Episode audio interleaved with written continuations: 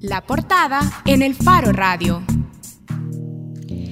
Bien, estamos de regreso en el Faro Radio. Hoy queremos conocer más sobre el hallazgo de piezas precolombinas que se reportó a principios de esta semana en Santa Tecla, específicamente en la entrada de la colonia Quesaltepec. Y es que el domingo conocimos que por casualidad, mientras se trabajaba en la ampliación en un tramo de calle en Santa Tecla, se encontró una vasija de cerámica prehispánica prehispánica. La Secretaría de la Cultura ya ha intervenido en esa zona y hemos conocido que hay cinco fosas más que podrían contener vestigios en ese mismo lugar. Y para hablar más sobre este hallazgo, hoy vamos a conversar con Hugo Díaz. Hugo es jefe del Departamento de Arqueología de Secultura. Hugo, gracias por aceptar la llamada del Faro Radio. Hola, hola, Hugo. Hola, hola, Hugo. Hola, hola. Hugo. Sí, adelante. Gracias por aceptar. Hola, ¿qué tal? ¿Cómo estamos? Un gusto. Bien, gracias por aceptar nuestra llamada. Ya estaba planteando en la introducción que se ha encontrado este hallazgo, hay una cerámica en particular que es la que veíamos también a través de la comunicación de Secultura, una cerámica precolombina en esta zona de Santa Tecla, pero queremos saber, sabemos que hay que hacer más exámenes para obtener datos, pero eh, queremos que nos cuente un poco eh, con más de detalles sobre el hallazgo. Bueno, el hallazgo es un hallazgo fortuito, así le denominamos nosotros cuando por, por accidente durante un proceso de construcción se encuentra algún vestigio o algún rasgo arqueológico. En este caso se dio el día domingo, eh, a través de una llamada anónima, una denuncia ciudadana, se nos comunica a nosotros y ese mismo día, el, domingo, mandamos a un arqueólogo para verificar. Justo cuando el arqueólogo llega, que él vive por la periferia, se da cuenta que están extrayendo la pieza. Lastimosamente la pieza la extrajeron del contexto sin cuidado alguno y sin, sin técnica arqueológica y la tenemos en un 80% ha resultado bastante eh, dañada. Dañada, correcto. Entonces, luego de eso se llega a un acuerdo con, con las personas de la obra que se tienen que detener los trabajos, porque como departamento tenemos que hacer una inspección técnica para verificar que no hay otros contextos arqueológicos relacionados a la pieza. Es por eso que nos hacemos presentes hasta el día lunes, aproximadamente a las 10 de la mañana, para verificar cuáles eran las condiciones o el contexto de la pieza. Eh, limpiando los perfiles que se estaban haciendo por la construcción de la calle, porque es una ampliación de la calle justo en la entrada de la colonia que está el Tepeque, cerca del, del redondel que conecta con la Monseñor Romero, eh, nos damos cuenta que la pieza estaba dentro de una fosa. Es decir, en algún punto, luego de la, de la explosión del hilo pango, eh, nuestros antepasados perforaron el suelo y enterraron la pieza es así como comenzamos a ver otros patrones dentro de los de los perfiles y, hasta el momento en una inspección bastante rápida porque necesitamos hacer mucha más limpieza eh, hemos descubierto cinco fosas prehispánicas cuyas funciones las vamos a, conocer con, eh, con, con detenimiento cuando ya se haya excavado, ¿verdad? Pero creemos que pueden ser depósitos subterráneos en abandono prehispánico o posiblemente en tierra. Hugo, que extrajeran la pieza así y que la dañaran, eh, eso no, no es un delito.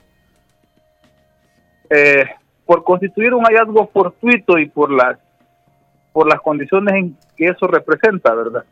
Porque como son los trabajadores los que la los que la localizan, sí constituye un delito, pero el delito más que todo es el no haberse comunicado con la Secretaría de Cultura más que, dañarla. Llegáramos al momento. Sí, el dañarla como se está utilizando maquinaria y nosotros no estábamos en el lugar cuando sucede, no sabemos si la dañan ellos al momento de extraerla o la maquinaria es la que la daña cuando hace el perfil.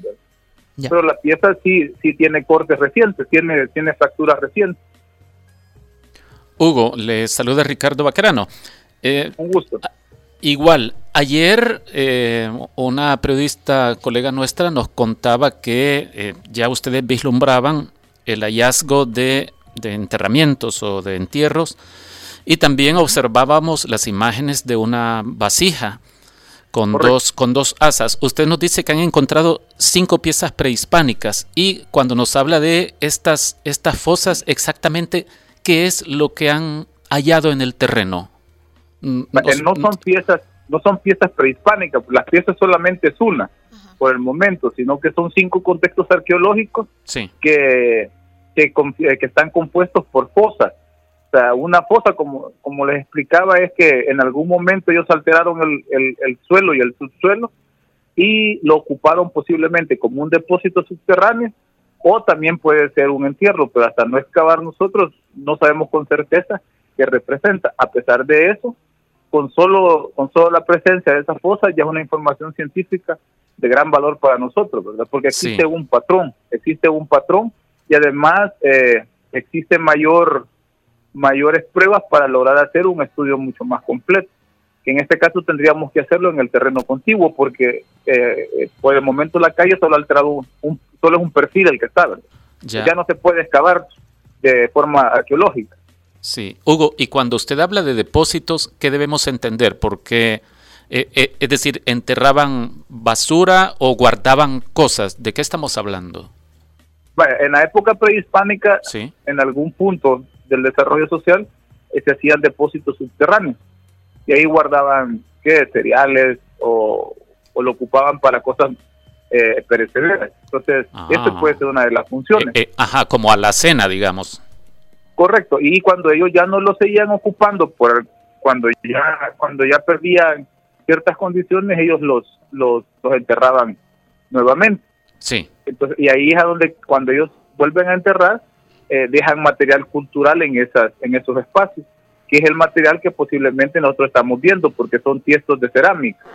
También puede ser que la vasija esté asociada a un entierro, porque la vasija eh, posiblemente estaba completa. Ahora, si fueron entierros, eh, entonces no necesariamente significa que porque se encontraron estas piezas o esta vasija se encontró justo por encima del estrato, de la, cenita, de la ceniza de la erupción del Ilopango en el 530 y algo, eh, no significa que pertenezcan a una cultura inmediatamente después de la, de la erupción. ¿Cuáles son las perspectivas sobre la cultura a la que pueden representar estos vestigios arqueológicos, Hugo? Correcto. Eh, preliminarmente, porque debido a que la zona fue cafetal, ¿verdad? Hay una gran formación de suelo y hay una gran presencia de tierra negra, entonces no podemos ver el inicio de la fosa. Sí. A pesar de eso, nosotros consideramos que probablemente pertenezca a las repoblaciones del Valle de Zapotitán que se dan luego de la, de la explosión del, del Ilopango en el 535, que es el, último dato que se tiene. Sí. Entonces, se cree que para ese que para ese momento eran eran culturas de, de, de mayas, pero no son mayas como los de Guatemala o los de México, ¿verdad? Éramos, teníamos nuestras propias dinámicas culturales locales y somos bastante distintos, pero posiblemente esté relacionado con los asentamientos, por ejemplo, de San Andrés y de Joya de Serén, de esa misma línea y, étnica. Y en, este caso, de, de, más o menos qué años estamos hablando entonces? Digo, preliminarmente, ¿verdad? Sí. Sí, es del, del 650 680 hasta el, hasta el 900 o, 950, que se le denomina eh, periodo clásico tardío. Hugo, esa zona la zona del descubrimiento ha estado los últimos tres o cuatro años en construcción. Como usted decía, esa zona particularmente solía ser un cafetal, pero en los últimos años ahí se ha terminado de construir el Boulevard Monseñor Romero, también la residencial Santa Rosa y dos centros comerciales también en los alrededores. ¿Tenía conocimientos de cultura sobre la posibilidad de que en esa zona estuvieran enterrados vestigios precolombinos? Eh, el país en sí está tapizado de sitios arqueológicos. Eh, lo que pasa es que por la naturaleza de nuestra ciencia, como la arqueología es ciega, ¿verdad? Hasta cierto punto, hasta que no haya remoción de tierra, para nosotros es bastante difícil decir con exactitud lo que puede o no haber dentro del subsuelo. Pero sí, ya habían indicios porque hay sitios cerca. Y en el, por ejemplo, en el Boulevard Monseñor Romero se encontraron surcos de cultivo prehispánicos justo debajo de la, de la ceniza del, del Ilopango, que, que, la conocemos como Tierra Blanca Joven o TDJ. De igual forma hay otros sitios cercanos, registrados desde los 70. Eh, está uno que se denomina La Fincona, otro que, que es el sitio arqueológico Santa Tecla, pero que hasta el momento no han sido no han sido investigados a fondo, sino que solamente se tiene eh, el registro de los sitios. Hugo, ¿y por qué si ya habían indicios, por ejemplo, nos estaba diciendo de un descubrimiento también reciente durante la construcción del Boulevard Monseñor Romero, algunos trazos de cultivos? ¿Por qué no se continuó con eh, exámenes o por lo menos con excavaciones que permitieran determinar si habían más vestigios enterrados en las cercanías? Vale, lo que pasa es que nosotros eh, como Departamento de Arqueología eh, lo que se aplica en este momento es la arqueología de rescate. Nosotros rescatamos todos los objetos que estén relacionados al contexto y que puedan ser y que puedan ser eh, trasladados y rescatamos toda la información posible, porque de esta manera eh, buscamos un equilibrio entre el, desarrollo del país con lo de la ciencia. Pues en el caso de la Monseñor Romero, como eran surcos de cultivo, lo que se hizo fue que se registraron y se tiene ya ese dato. Igual que los de la Monseñor Romero, hay en, en varias partes de San Salvador, en varias partes del Valle de Zapotitán, esos campos de cultivo. Y ese es el procedimiento que se tiene hasta el momento. Aún así, se, eh, se buscan los mecanismos para, para lograr que se, que se difunda un poco esto. Y, eh, y el caso más reciente que tenemos es una construcción que está a la par del McDonald's de la Santa Rosa, de la, eh, del McDonald's de la zona Rosa donde hay campos de cultivo. En este caso lo que se le pidió al desarrollador, al desarrollador del proyecto es que se dejara una ventana arqueológica y él accedió, entonces estamos en estas en estas gestiones con ellos. Cuando el descubrimiento es bastante bastante significativo y que no puede ser modificado, lo que se hace es que se delimitan áreas. De esta manera se quedan tanto por las zonas verdes de las de colonias en construcción o se, o se quedan para para zonas de investigación arqueológica. Nosotros como departamento se nos, nos, eh, se nos hace bastante difícil el, hacer excavaciones intensivas porque para todo El Salvador somos 10 personas, somos 10 arqueólogos y arqueólogos. Entonces no podemos intervenir ni, a gran escala ni de forma rápida todos esos contextos arqueológicos. Por eso es que se buscan esos medios para, buscar preservar los contextos y que en algún momento puedan ser investigados. Hugo, entonces, ¿qué es lo que se va configurando? Porque, vamos a ver, quizás en los últimos 25 años hemos sido testigos de hallazgos como en Santa Elena, eh, este que usted mencionaba eh, de la zona rosa, este de Santa Tecla, este el de la Fincona, el de el Boulevard Monseñor Romero. es decir, estamos hablando posiblemente de una misma comunidad bastante grande o bastante extensa que incluya cultivos, tal vez milpas o podrían ser eh, culturas distintas, es decir, que estuvieron asentadas en el mismo lugar, pero separadas por, por tiempo.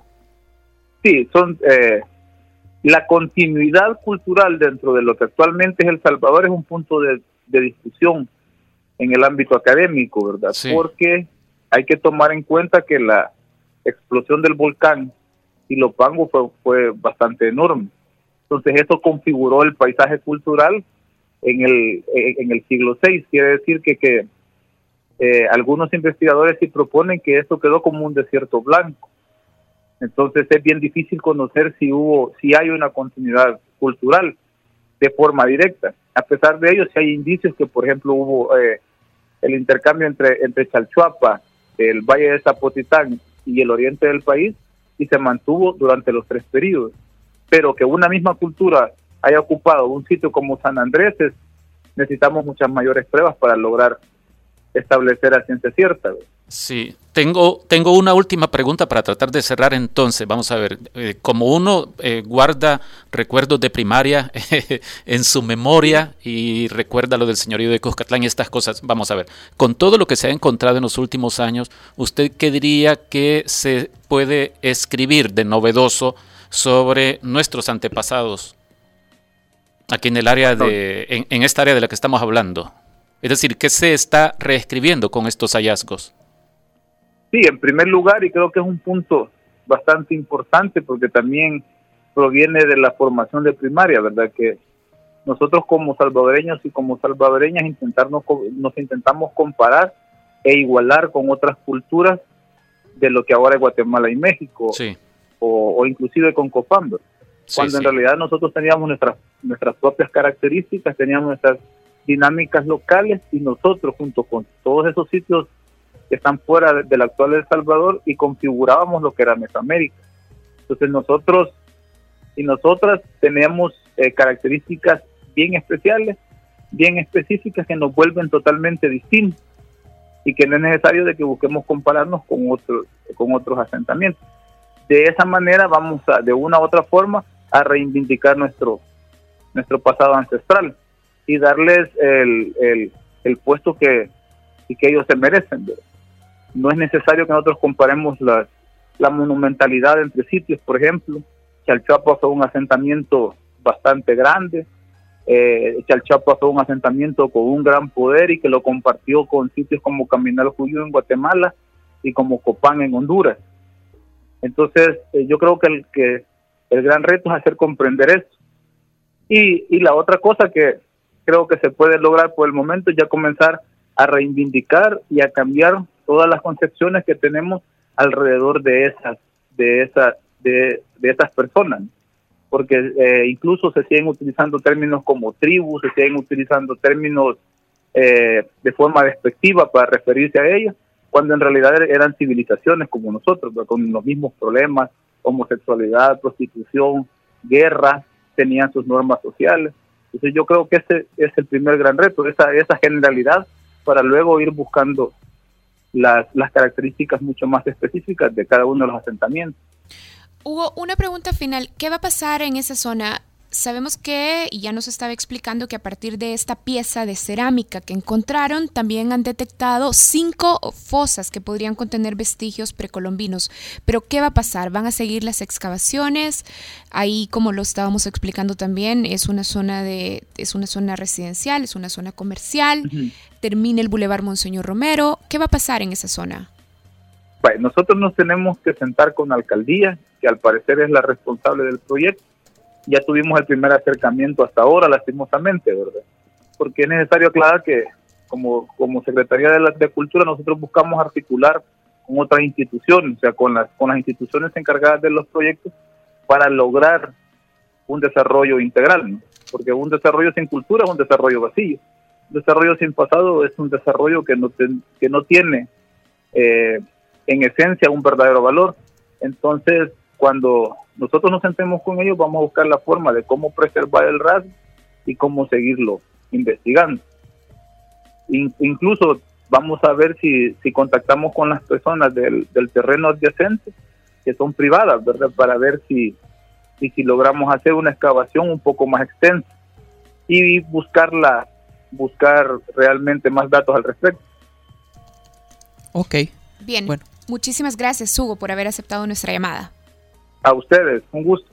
Estábamos conversando con Hugo Díaz. Hugo Díaz eh, trabaja en la Secretaría de la Cultura de la Presidencia, de hecho es jefe del Departamento de Arqueología de Secultura y estaba contándonos un poco más sobre este hallazgo y él decía este hallazgo fortuito, este hallazgo casual en Santa Tecla de una vasija de cerámica precolombina.